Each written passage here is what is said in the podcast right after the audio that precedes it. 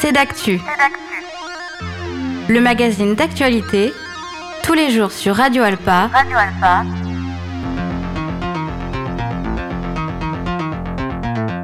Présenté par Robin Hulin.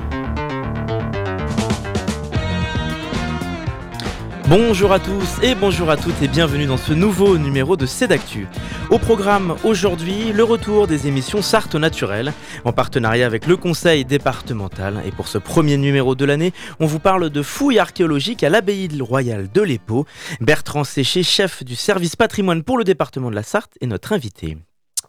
J-4 avant le lancement de Le Mans Sonore. Pendant deux semaines, c'est la Biennale du son et aux quatre coins du Mans, la création sonore et musicale avec de nombreux artistes programmés. Michael Guillard et Fabienne Lagarde du comité d'organisation viennent présenter le programme tout à l'heure. Et enfin, comme toutes les semaines, Marion Salle, assistante aux communications pour le cinéma Les Cinéastes, vous présente les différents événements à venir. Voilà pour les titres aujourd'hui. Et comme je le disais tout de suite, on démarre avec notre premier numéro de Sarthe au naturel.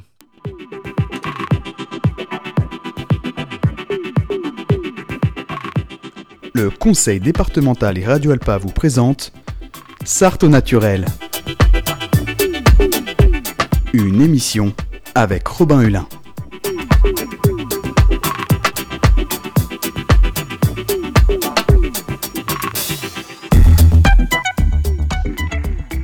Pour ce premier numéro de Sarthe Naturelle, en partenariat avec euh, le département de la Sarthe, je suis avec Bertrand Séché. Bonjour. Bonsoir. Merci d'être avec nous. Vous êtes chef du service patrimoine à la direction de la culture pour le département. Et donc l'objectif euh, de l'émission Sarthe Naturelle, c'est de mettre en avant les actions du conseil départemental en faveur ou en lien avec euh, l'environnement, mais aussi le patrimoine. Et dans ce numéro, nous allons donc parler de certaines fouilles et études archéologiques réalisées à l'abbaye royale de l'Épau. Alors le département souhaite réaliser aménager une des parties du bâtiment, à savoir le cellier, en un futur espace dédié à la jeunesse. On va parler de ce projet, mais euh, d'abord, pour en arriver là, vous avez dû euh, faire une fouille, une étude archéologique, comme on dit, pour dater le bâtiment, mais aussi mieux comprendre certaines occupations de l'abbaye de l'Épau. Bertrand Séché, pour commencer, de quelle manière ces fouilles ont-elles été réalisées?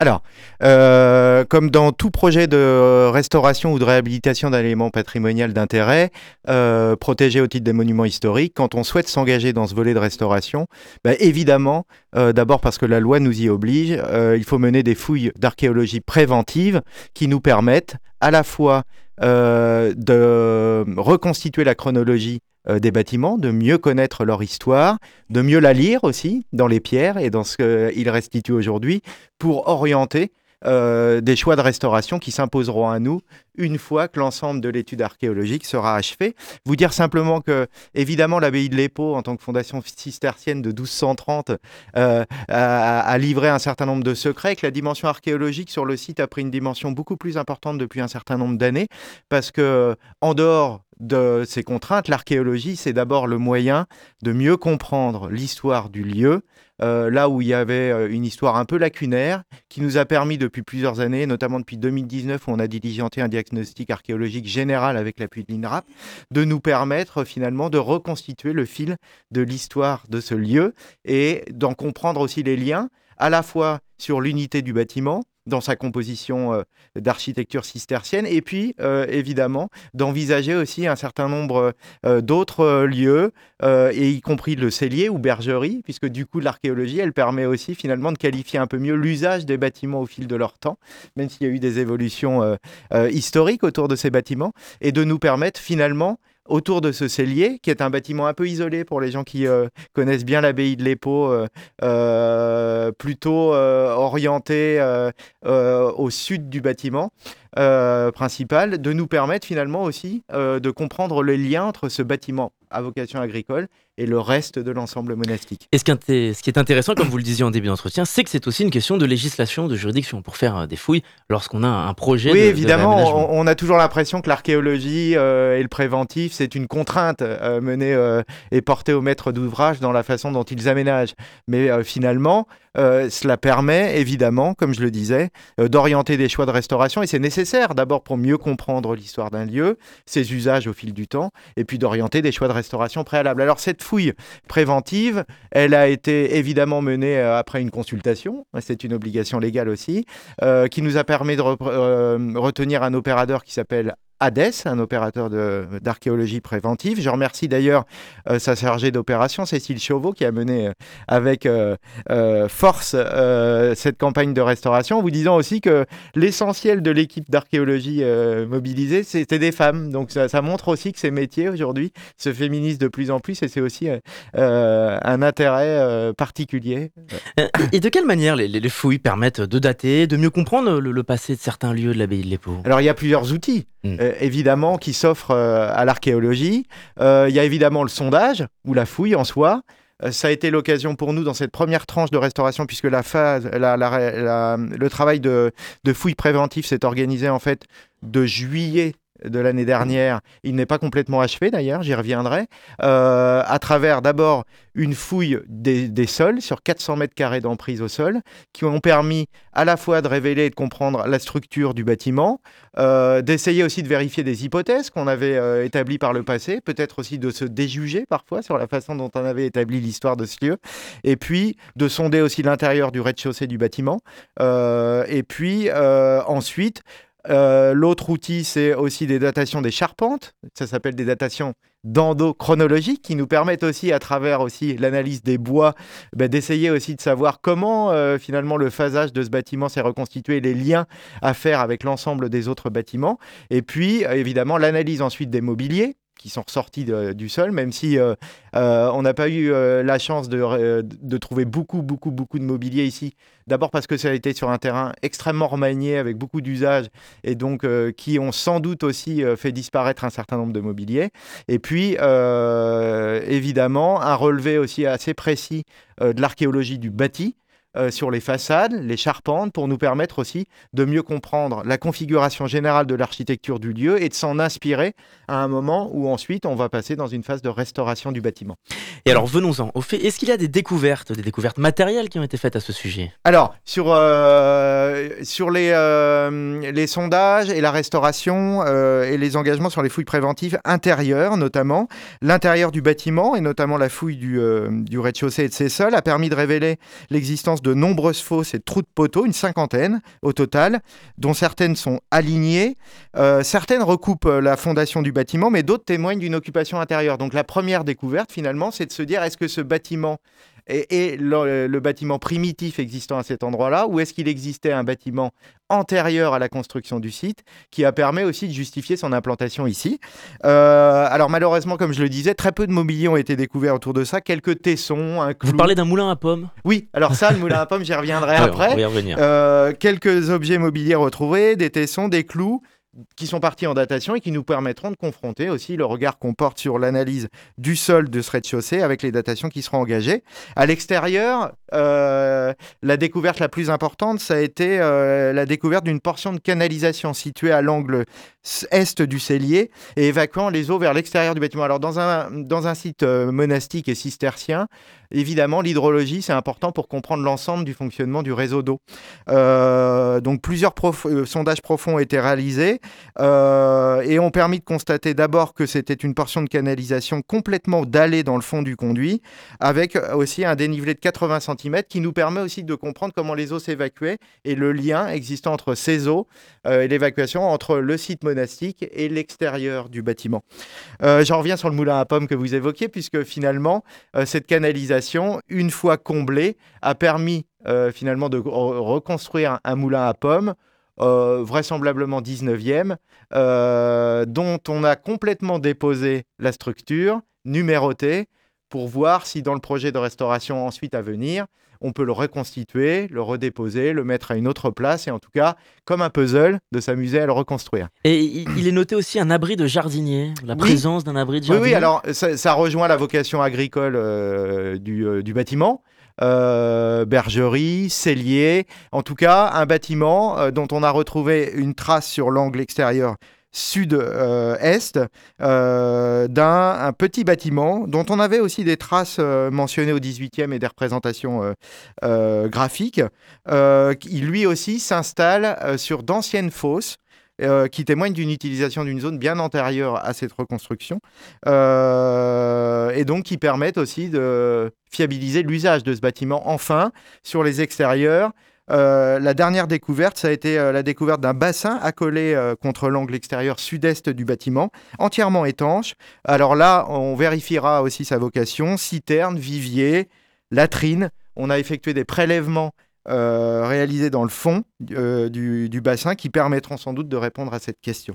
Et alors, est-ce que pour ce, projet, le, département de la Sarthe a eu euh, le soutien, l'apport de certains organismes, certaines collectivités, organismes comme la DRAC par exemple? Ah bah, Évidemment, puisque euh, le contrôle scientifique euh, de ce type de fouilles relève des obligations de l'État à travers les délégations régionales des affaires culturelles et de leur service régional de l'archéologie, qui, avec nous, nous ont permis d'orienter d'abord euh, la constitution du cahier des charges qui a présidé à euh, l'engagement sur cette fouille, et puis aussi euh, bah, de suivre l'ensemble de l'opération en orientant, en nous aidant à euh, faire des choix à la fois sur la préparation, sur la conduite du chantier en soi, euh, et puis euh, saluer aussi évidemment dans, dans ce, ces relations partenariales le rôle aussi de l'architecte des bâtiments de France dans la Sarthe, Nicolas Gauthier, dont je salue l'ensemble de l'intérêt pour l'abbaye de l'Épau et qui nous a permis aussi finalement de construire un projet qui s'achèvera vraisemblablement avant l'été. Alors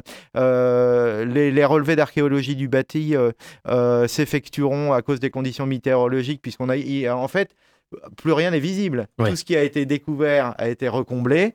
Euh, on en a la connaissance. Alors on verra parce que les outils maintenant euh, euh, numériques nous permettent aussi sans doute à terme de valoriser l'ensemble de ces recherches archéologiques de façon virtuelle et nous permettre ensuite de conduire cette opération d'archéologie libatique qui clora euh, cette, euh, cette fouille et qui nous permettra euh, de s'en saisir. Alors les études, elles sont longues. Hein, en dehors de ces premières découvertes dont j'ai la teneur aujourd'hui, évidemment, tout ça nécessite des recherches, euh, des études complémentaires qui seront menées pendant deux ans avec la livraison d'un rapport d'études qui nous permettra de nous saisir de ces orientations dans le programme de restauration qui va être mené maintenant. Parce que le, projet global autour de ça, c'est un espace dédié à la jeunesse. Quelle est l'intention de ce projet? Alors, ça, rejoint la vocation euh, finalement de l'abbaye de l'Épau, qui à la fois est un lieu ouvert à toutes les esthétiques culturelles à travers le prisme culture, nature, patrimoine, et qui permet depuis un certain nombre d'années d'accueillir beaucoup de scolaires en médiation patrimoniale avec une équipe dédiée qui permet de les accueillir.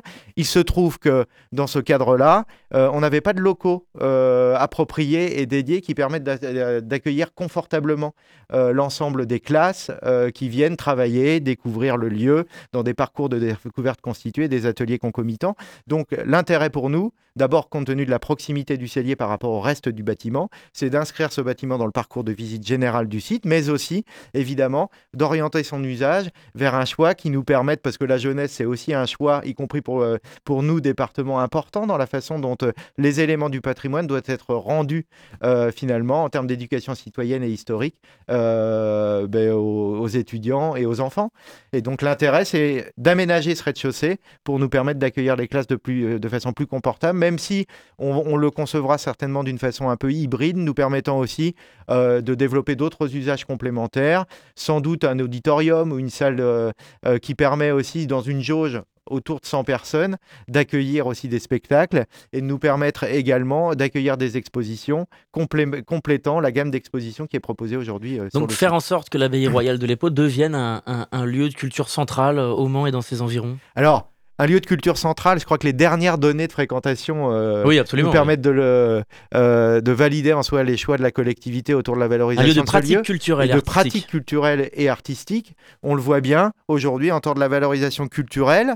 Euh, spectacle vivant. On va fêter la 40e édition du Festival de musique classique de l'EPO euh, à travers une saison photographique qui s'installe régulièrement à partir de mai pour six mois sur le site et qui recrée l'unité euh, et le parcours de visite entre le lieu et son espace et son environnement. Parce que l'intérêt aussi pour nous, c'est d'avoir aussi orienté un choix de valorisation qui tienne compte et qui renoue avec l'histoire vivrière du lieu. Vous parliez tout à l'heure de, finalement de valoriser aussi l'environnement dans tout ça. Ben, L'EPO est au cœur de tout ça. C'est un lieu à la fois patrimonial, environnemental, environnementale avec un parc de 13 hectares sur lequel on a commencé à recultiver euh, selon euh, euh, des objectifs de permaculture et qui nous permettent finalement d'ouvrir le site à la fois aux clientèles touristiques et aux populations sartoises dans des propositions culturelles sans cesse renouvelées.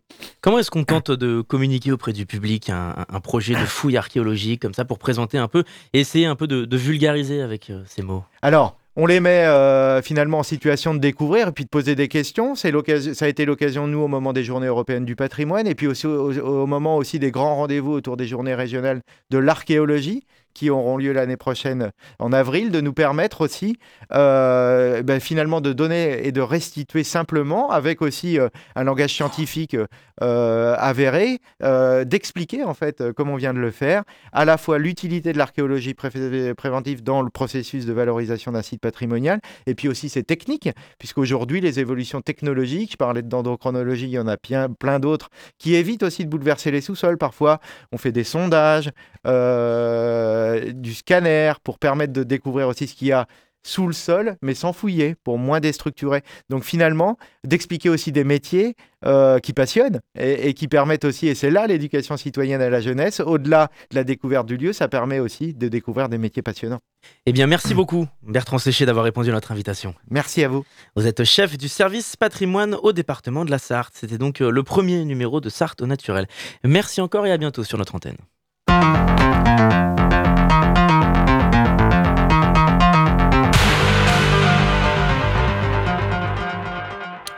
On va se retrouver dans quelques instants pour la suite de notre émission et on parlera de Le Mans sonore. Avant ça, on écoute les Rolling Stones et Gim Shelter. A tout de suite.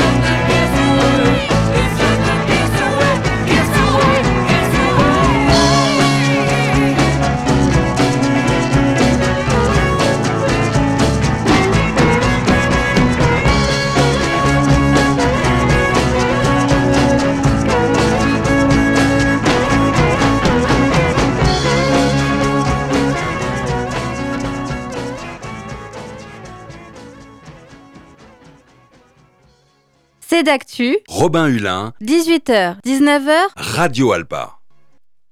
Vous êtes toujours sur notre antenne pour la suite de notre émission et il est l'heure de se tourner vers le deuxième sujet du jour.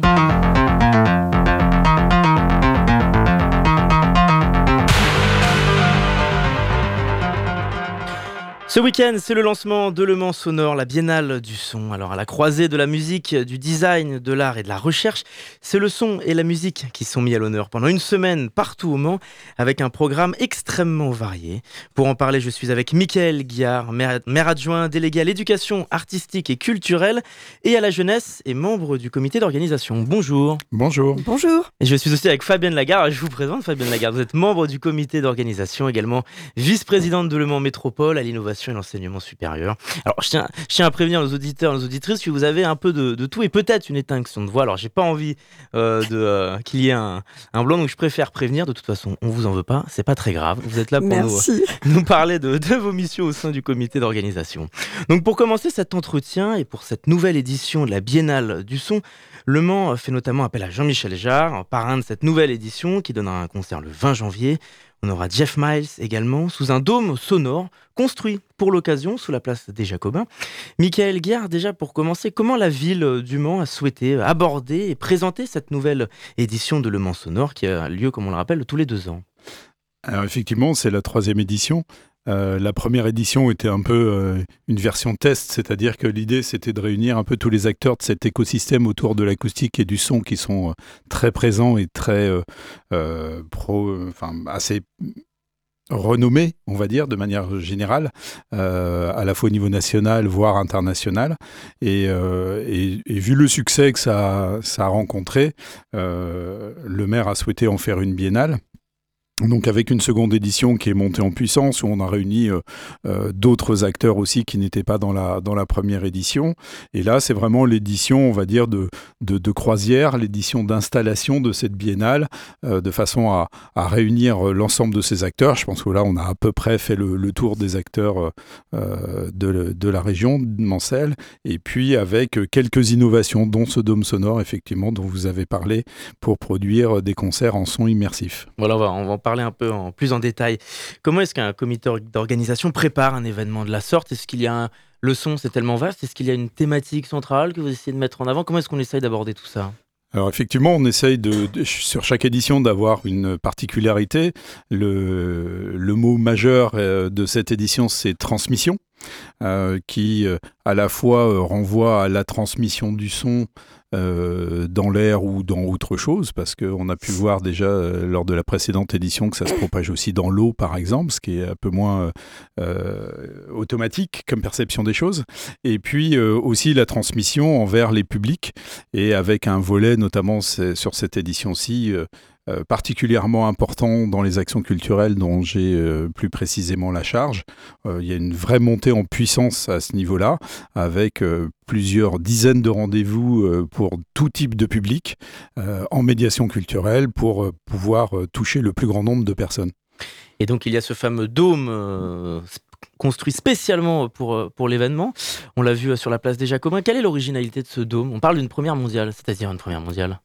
Alors, c'est une première mondiale parce que c'est la plus grande structure existante aujourd'hui euh, qui euh, est spécifiquement euh, dédiée au son immersif, qu'on appelle aussi le son 3D, hein, en trois dimensions, puisque à l'intérieur de ce dôme, on aura trois couronnes d'enceintes qui vont diffuser du son en même temps, ce qui veut dire que les spectateurs qui se trouveront dans ce dôme auront du son qui viendra de tous les côtés, véritablement.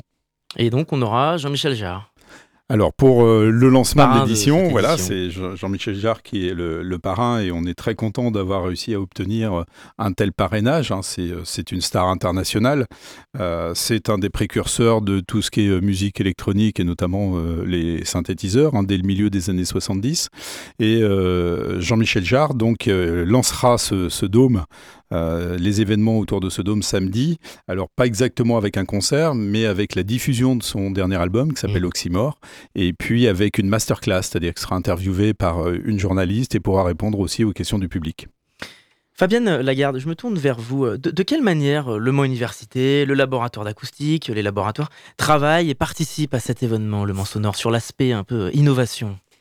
Alors en fait, cette biennale, c'est euh, vraiment une vitrine aussi pour mettre en avant tout ce savoir-faire, euh, euh, je dirais, scientifique, un peu académique, un petit peu fermé et caché, qui était présent sur le territoire depuis 40 ans déjà. Euh, donc évidemment qu'ils sont euh, complètement partie prenante et qu'ils sont très heureux, les, chercheurs, euh, les acousticiens de, l'université, de participer à ce comité de pilotage en, en venant à toutes les, réunions. Il faut savoir que ce comité de pilotage, il réunit toutes les structures autour du son et de l'acoustique du territoire. Donc c'est une quinzaine de structures qui se voient tous les mois et puis même toutes les semaines. Là, euh, plus on approche de l'événement et plus, euh, plus on se voit souvent. Et donc les chercheurs de l'université participent à ce comité de pilotage et eux font des propositions pour euh, montrer un petit peu tout leur savoir-faire et essayer de le transmettre, voilà, cette transmission au grand public. Est-ce qu'il y a des choses en particulier dans le programme où on pourra rencontrer euh, des chercheurs, le travaux de chercheurs, façon euh, nuit des chercheurs dans un exercice de vulgarisation, mais tout ce qui tourne au- autour du, du, du son, de l'acoustique? Alors c'est évidemment une des originalités de, de la Biennale du son euh, ici au Mans, c'est qu'on a un, événement qui est culturel, qui est à destination du grand public, avec évidemment toutes les composantes de musique, de son, mais avec cette partie scientifique qui reste extrêmement développée. Et il y aura par exemple pendant tout le, premier week-end, le 20 et le 21, le cabinet de curiosité. Donc c'est une visite finalement très originale du laboratoire d'acoustique. Ça avait beaucoup de succès euh, il y a deux ans et les gens avaient été très frustrés. Donc là, ils ont ouvert énormément de créneaux et je crois qu'il reste encore quelques places, donc il faut se dépêcher pour, pour aller voir. Et puis, il y a aussi euh, de la science participative. Il y aura plusieurs expériences qui sont ouvertes euh, au grand public. Donc là aussi, j'invite les gens à, à s'inscrire. Des, des événements plus culturels, des concerts un peu scientifiques aussi. Euh, je pense par Des exemple à scientifiques voilà, je pense par exemple à alors des performances, on va dire artistiques, euh, mais faites aussi avec et par des scientifiques. Je pense par exemple à, Seascape que j'ai très envie de découvrir et qui est fait en partenariat avec l'université de, de Brest. Euh, et il y a aussi un certain nombre de, de concerts hein, d'ailleurs qui Au sont appelés euh, voilà aussi, qui sont des concerts euh, scientifiques faits euh, avec et par des scientifiques. Euh, c'est un programme qui est extrêmement riche, donc je vous invite vraiment à aller le, regarder, à essayer de trouver en fonction de votre sensibilité. Université de Brest, donc l'intention c'est aussi de faire venir pas seulement des artistes, mais des chercheurs, enseignants-chercheurs, des quatre coins de la France, de la région, pour placer un peu le, Mans au centre de cet événement. Oui, tout à fait. Alors, c'est de toute façon le cas, puisqu'en général, pendant cette semaine-là, euh, le, le laboratoire d'acoustique organise aussi des journées euh, internationales où ils font venir euh, des, chercheurs qui viennent d'ailleurs, donc par exemple de Brest, mais aussi d'autres universités. Et c'est aussi une semaine qui est dédiée à l'acoustique pour l'industrie, avec notamment plusieurs journées et un congrès qui sera dédié euh, à l'acoustique dans l'industrie et qui est co-organisé par le laboratoire d'acoustique et euh, le CTTM, le centre de transfert. Et alors on peut également découvrir un voyage sonore en Égypte antique. Donc l'objectif de Le Mans Sonore, c'est aussi d'associer la, la question du son sous tous ses angles, mais aussi de l'associer à une partie historique. C'est un travail avec les musées, comment ça s'est passé? Oui, tout à fait. Enfin, c'est euh, au niveau du musée TC, puisqu'on a une galerie égyptienne qui est assez, euh, Oui. assez exceptionnelle, hein, avec euh, notamment un- une partie des, des, éléments qui sont exposés dans cette galerie égyptienne qui proviennent de, de musées parisiens, notamment le Louvre. Euh, et donc, euh, l'idée, c'est aussi d'associer les différents acteurs du territoire pour euh, donner à écouter euh, des choses qui ne sont pas forcément très fréquentes. Et là, euh, sur cette, euh, sur cette galerie égyptienne, eh bien, euh, il y a un travail qui a été mené avec les musées pour mettre en son aussi cette visite euh, de, muséale, hein, traditionnelle par ailleurs, mais avec, euh, avec du son. Et, sur l'aspect musical, cette fois-ci, comme vous l'avez dit en début d'entretien, l'objectif c'est d'associer la venue d'artistes nationaux, mondiaux même, mais avec euh, tout en valorisant les artistes manceaux, sartois de la scène locale. Oui, complètement. On est, euh, comme l'a dit Fabienne tout à l'heure, on est aussi euh, une vitrine d'un écosystème local. Il y a des gens qui font des choses dans la recherche, il y a des gens qui font des choses dans l'industrie aussi acoustique, il y a des gens qui travaillent aussi et, et on souhaite les associer pleinement aussi sur des, euh, des modèles, des pédales d'effet pour les instruments de musique, des, des, amplis, des... il y a l'item évidemment qui fabrique les instruments de musique, hein, qui apprend à les fabriquer. Euh, donc on a euh, aussi tout cet écosystème autour de la musique et aussi des artistes locaux. Et il s'agit de montrer là aussi dans la programmation, hein, qui est euh, euh, coordonnée essentiellement par Superformat, mais également par la scène nationale des Quinconces, donner à, à écouter des artistes qui ont des particularités sonores, c'est-à-dire que on n'est pas sur une programmation assez classique, quelle que soit l'esthétique, on est vraiment à aller chercher des artistes qui ont développé certaines choses, quels que soient les domaines, qu'on soit dans l'électro, qu'on soit dans le rock, le jazz ou d'autres esthétiques. On en parlera peut-être tout à l'heure avec euh, Marion Salle, mais il y a Thomas Bellum, l'artiste qui sera aussi au cinéaste euh, pour une, une performance, un ciné euh, immersif, un ciné son immersif, c'est le terme qu'il emploie. Donc l'objectif, c'est d'essayer de toucher toutes les créations, puisque là, on associe aussi le cinéma, l'aspect visuel. Bien sûr, complètement. Et euh, donc Thomas Bellum, qui est implanté ici, mais qui a aussi une carrière nationale et internationale. On a aussi euh, des gens comme Thierry Ballas, euh, qui a choisi il y a quelques années de venir implanter sa compagnie ici. Thierry Ballas, a été l'adjoint de Pierre-Henry, le créateur de la musique concrète en France, donc quelqu'un là aussi à, à renommée internationale. on aura aussi justement sur le lien avec le cinéma des restitutions de la résidence Trio, donc qui est une, euh, une, euh, une, résidence qui a eu lieu fin août, Trio parce que ça associe un producteur, un réalisateur et un compositeur de musique de film, et on les fait travailler ensemble. Donc on a six ou sept trios comme ça qui se retrouvent, qui créent ensemble en immersion en résidence pendant une semaine, et là on va voir ces restitutions au cinéaste également. Bon, Marion Salle me fait signe qu'on en parlera. C'est bien, je me suis pas trompé. Il y aura également des temps de, conférences, des temps d'échange sur des thématiques là où on est sur l'aspect euh, scientifique, comme on l'a dit, mais vraiment de, l'échange et autre que la, la, sonorité, la musicalité, etc. Euh, on a parlé tout à l'heure de l'innovation dans le patrimoine, avec euh, l'utilisation du son aussi pour faire revivre des, événements ou pour animer, euh, animer des musées, comme, comme Michael l'a dit. Et il va y avoir tout un temps aussi dédié au design sonore avec un concours euh, qui commence à être euh, connu puisque je crois qu'il y a pas mal de, de postulants cette année. Et donc un concours du design sonore et de la, le trophée de l'acoustique également. Ah, voilà, avec des trophées qui vont être remis aux meilleurs. Euh, alors je sais qu'il y, a eu des demandes particulières, je ne vais pas tout dévoiler euh, tout de suite, mais euh, on, dévoilera au fur et à mesure, mais avec des demandes particulières de, par exemple, virgule sonore. Il y en a certaines qu'on connaît très bien, comme celle de, de, la SNCF qui est bien connue. Et eh bien, ça c'est tout un travail. Et euh, c'est aussi des, choses qui sont faites pendant cette biennale, l'occasion aussi de, d'avoir des artistes créateurs euh, de ce type de, projet.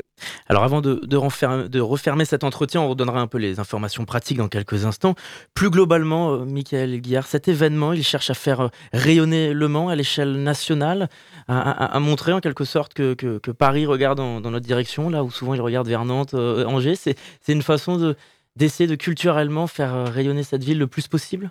Oui, bien évidemment. Alors pas seulement Paris, parce que ça a une vocation aussi euh, plus large, mais euh, comme Fabienne l'a rappelé tout à l'heure, on bénéficie ici d'un écosystème autour du son, de l'acoustique, de la création, etc., qui est particulièrement riche. Elle évoquait le design sonore. Hein. On a euh, parmi les meilleurs masters au niveau de l'école des beaux-arts du Mans sur le design sonore.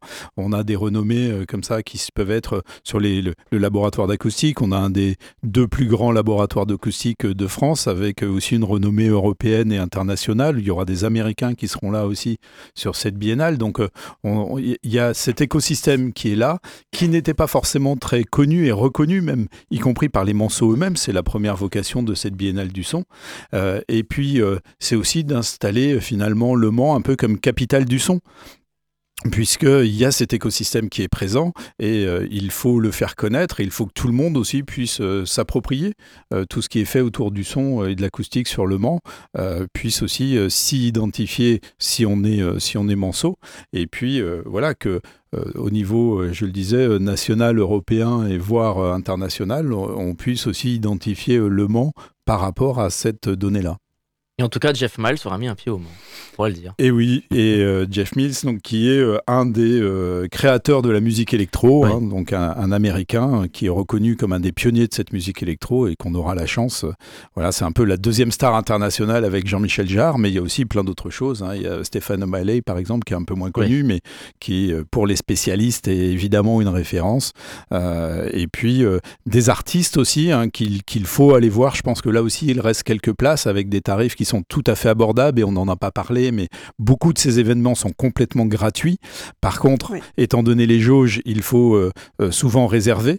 Mais euh, sur- sous le dôme notamment, on en parlait, hein, on aura trois concerts en son immersif durant la semaine, donc avec des, des artistes qu'il faut aller voir pour se rendre compte aussi véritablement de ce que ça donne que ce son immersif.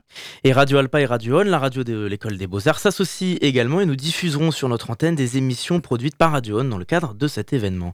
Merci Mickaël Guerre et Fabienne Lagarde d'avoir répondu à notre invitation. Merci. Merci à vous. Pour tout savoir sur le Mans Sonore, rendez-vous sur son site internet. Merci encore. Nous, on va se retrouver dans quelques instants pour la suite de notre émission. On sera avec Marion Salle, assistante communication pour le cinéma Les Cinéastes. En attendant, on écoute Dreaming de Joe York. A tout de suite. When I was young, my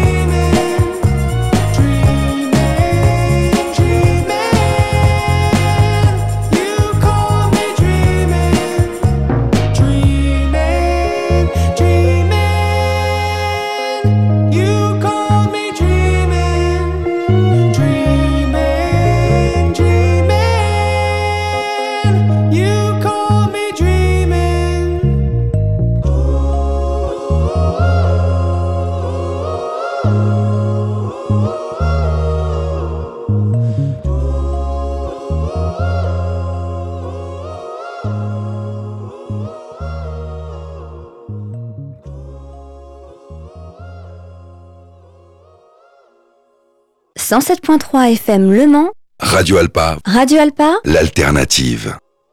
Vous êtes toujours sur notre antenne et c'est la dernière partie de C'est d'actu. Et qui d'autre pour finir cette émission que Marion Salle. Bonjour le meilleur Marion pour la fin. Bonjour Voilà. Robin. assistante de communication pour le cinéma Les Cinéastes. Comme toutes les semaines, vous nous parlez des actualités du cinéma d'art et d'essai. Et comme on l'a dit il y a quelques instants sur notre antenne, cette semaine, c'est le Mans Sonore et c'est le Mans Sonore également au cinéaste. Ce sera le jeudi 25 janvier pour un événement en particulier. Voilà, tout à fait. Alors, vous venez de l'entendre euh, juste avant moi, euh, les deux invités. Vous n'êtes pas sans savoir que le Mans Sonore approche à grands pas. Alors, cette Biennale du son est un événement à la croisée de la musique, du design, de l'art contemporain et de la recherche. Ça se passera du 20 au 28 janvier. Vous pourrez découvrir une multitude d'événements dans le cadre de cette Biennale, dont dans de nombreux euh, lieux culturels.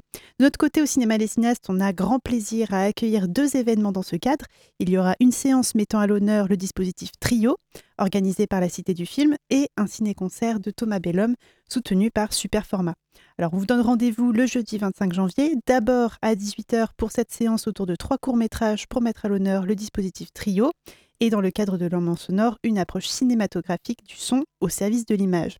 Alors les trois films seront présentés par le réalisateur et réalisatrice et compositeurs et compositrices pour mettre en avant leur collaboration. La projection, elle est gratuite et elle a pour objectif de partager cette expérience avec le public de la Biennale en fin de projection. Un cocktail sera organisé dans le hall des cinéastes. Et alors plus tard dans la soirée, toujours le jeudi 25 janvier à 20h30, on se retrouve pour le fameux ciné-concert de Thomas Bellum. Alors Thomas Bellum, c'est un musicien et un compositeur euh, originaire du Mans avec une rayonnance à l'international. Il a composé une dizaine d'albums en solo où il chante, il chante et euh, joue à la fois de la guitare, du piano, de l'accordéon, enfin bref. C'est un musicien qui est vraiment touche à tout. Et au cours des dernières années, il a développé des projets dont la diffusion et la composition sonore contenaient une dimension plus proche parfois du sound design que de la musique. C'est donc assez naturellement que Thomas Bellum est invité euh, en tant qu'artiste sur le Mans sonore. Alors ce ciné-concert avec Thomas Bellum, il réunira également deux autres musiciens, Pélin Bassar qui est une flûtiste turque installée euh, dans la Sarthe et le saxophoniste Cédric Timon. Et alors ensemble, ils vont recréer toute la dimension sonore du film muet City Girl de Murnau, ce film qui nous raconte l'histoire d'un jeune paysan qui ramène de la ville une servante qui ne plaît pas à ses parents. Et euh, ce film, il a une histoire assez particulière. C'est un film qui a été réalisé en 1929 qui est un moment euh, clé dans l'histoire du cinéma, puisque c'est l'arrivée du cinéma parlant. Et alors, ce réalisateur, Murnau, il avait euh, fait le choix de garder ce film muet, ce qui n'avait pas été du goût de la société de production Paramount, qui existe toujours aujourd'hui, et qui, contre l'avis de Murnau, avait transformé le film en y ajoutant euh, des dialogues sonores, ce qu'a détesté le réalisateur. Il en était tellement vexé qu'il a par euh, ensuite euh, renié la paternité de son film, donc voilà, c'est assez extrême. Deux ans plus tard, Murnau meurt, mais il a laissé derrière lui une version muette du film. La version parlante va malheureusement ou peut-être heureusement disparaître et aujourd'hui on ne connaît que cette version muette du film, celle qui sera projetée au cinéaste. Alors le but de ce ciné-concert, c'est donc de recréer la musique, mais aussi tout l'habillage sonore du film.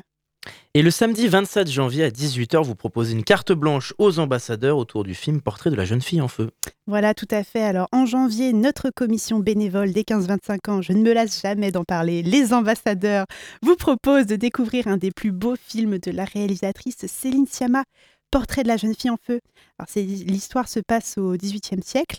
C'est l'histoire de Marianne, une peintre qui doit réaliser le portrait de mariage d'Héloïse, une jeune femme qui vient de quitter le couvent. Alors Héloïse résiste à son destin d'épouse en refusant de poser. Marianne va donc devoir la peindre en secret. Elle va être introduite auprès d'elle en tant que dame de compagnie et elle la regarde. Et on écoute la bande-annonce. L'homme intéressé par ma fille est milanais. Nous partons là-bas si le portrait lui plaît. Vous partirez. Il faut que vous sachiez une chose. Elle a épuisé déjà un peintre avant vous. Elle a refusé de poser. Il n'a jamais vu son visage. Pourquoi refuse-t-elle d'être peinte? Parce qu'elle refuse ce mariage. Vous allez devoir la peindre sans qu'elle le sache. Elle pense que vous êtes une compagne de promenade pour quelques jours. Elle pense que je suis là pour la surveiller. Et vous, vous la regardez. Vous vous sentez capable de faire le tableau de cette manière?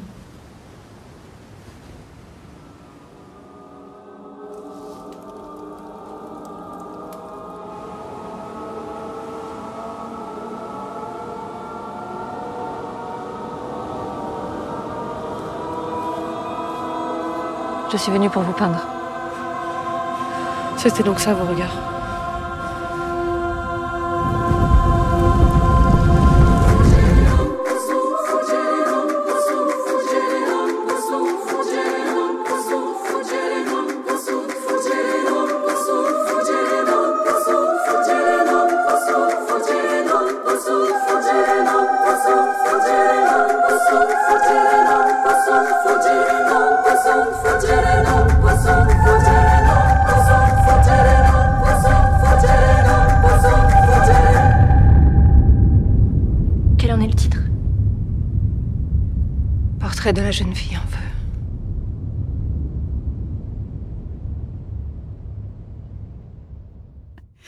À vous, Marion. Oui, pardon, tu m'as fait rire.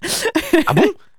Désolée, Euh, je reprends mon cadre. Donc, on vient d'écouter la bande-annonce de Portrait de la jeune fille en feu, qui va être une projection organisée par nos bénévoles, les ambassadeurs, avec notamment euh, au casting Adèle Haenel, la géniale Adèle Haenel. Toutes les informations seront à retrouver sur le site des cinéastes. On va parler des Mycéliades, un festival de science-fiction du 1er au 15 février prochain. Voilà, tout à fait. C'est un événement que je porte avec grand plaisir. Les Mycéliades, c'est un festival de science-fiction qui fête cette année sa troisième édition dans une cinquantaine de villes en France. Et cette année, pour la première fois, Le Mans rejoint la liste des villes proposant ce festival. Alors cet événement, il est porté dans chaque ville par à la fois les médiathèques et les cinémas en collaboration. Au Mans, ce sera donc le cinéma Les Cinéastes, bien entendu, qui collabore avec le réseau des médiathèques et archives du Mans pour vous proposer ce très beau festival. Alors ici, je vais surtout vous parler euh, de ce que l'on programme aux cinéastes, mais vous pourrez retrouver la programmation complète sur notre site internet. Il y aura par exemple dans les médiathèques un escape game, un club lecture, des sessions de jeux vidéo, des dédicaces et plein d'autres belles choses. Je ne vous en dis pas plus. Alors aux cinéastes, on va se retrouver autour de trois séances, donc autour de la science-fiction. On commence le vendredi 2 février à 20h avec Retour vers le futur de Robert Zemeckis. Est-ce qu'on a la chance d'écouter la bande-annonce? Mais on peut, Robin, on peut. Steven Spielberg présente Retour vers le futur, un film de Robert Zemeckis. Marty mène une existence banale. Aucun McFly n'a jamais laissé la moindre trace dans toute l'histoire de Hill Valley. Vous savez, l'histoire, elle va changer. Et 1985 n'est vraiment pas son année. Mais Doc Brown va changer tout ça. Dites que vous avez fabriqué une machine à voyager dans le temps à partir d'une DeLorean Il fait faire à Marty un bond de 30 ans dans le passé.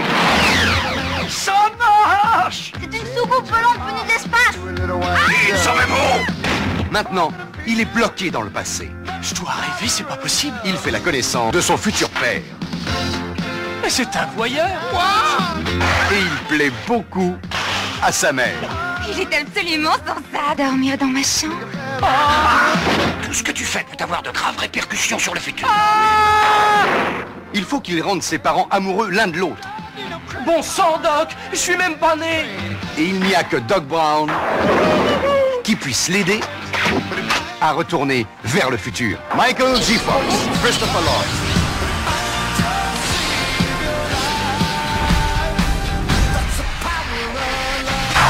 Retour vers le futur.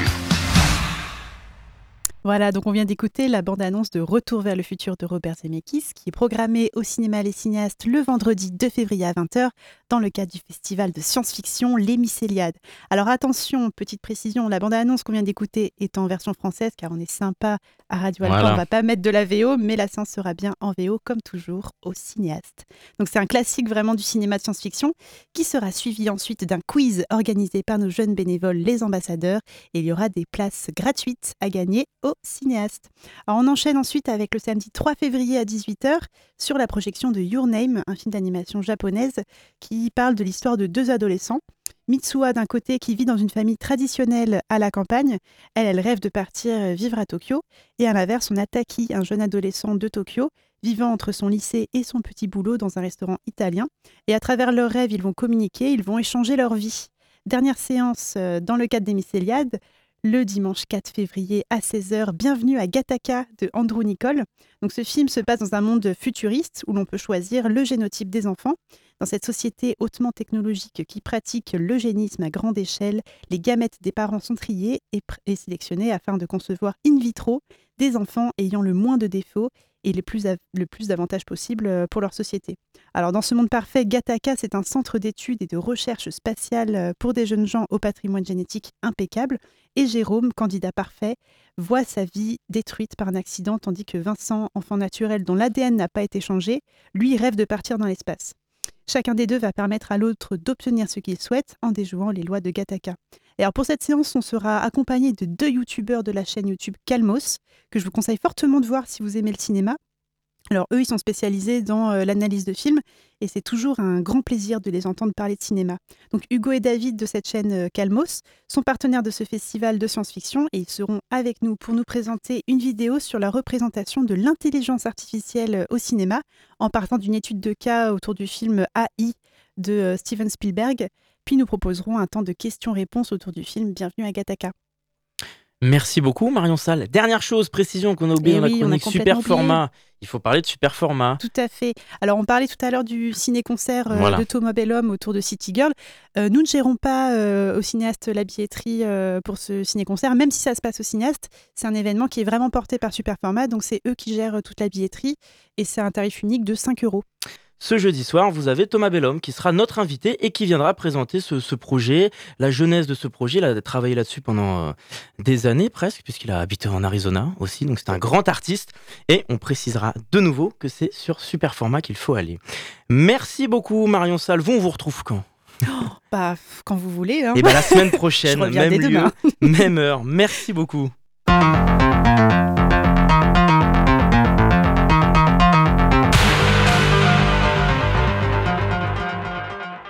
C'est la fin de cette émission. Merci de nous avoir écoutés. Vous pouvez la retrouver en podcast sur radioalpa.com et sur toutes les plateformes d'écoute. Dans quelques instants, évidemment, c'est l'amphi avec Charlie Pless. Et puis moi, je vous retrouve très vite sur notre antenne.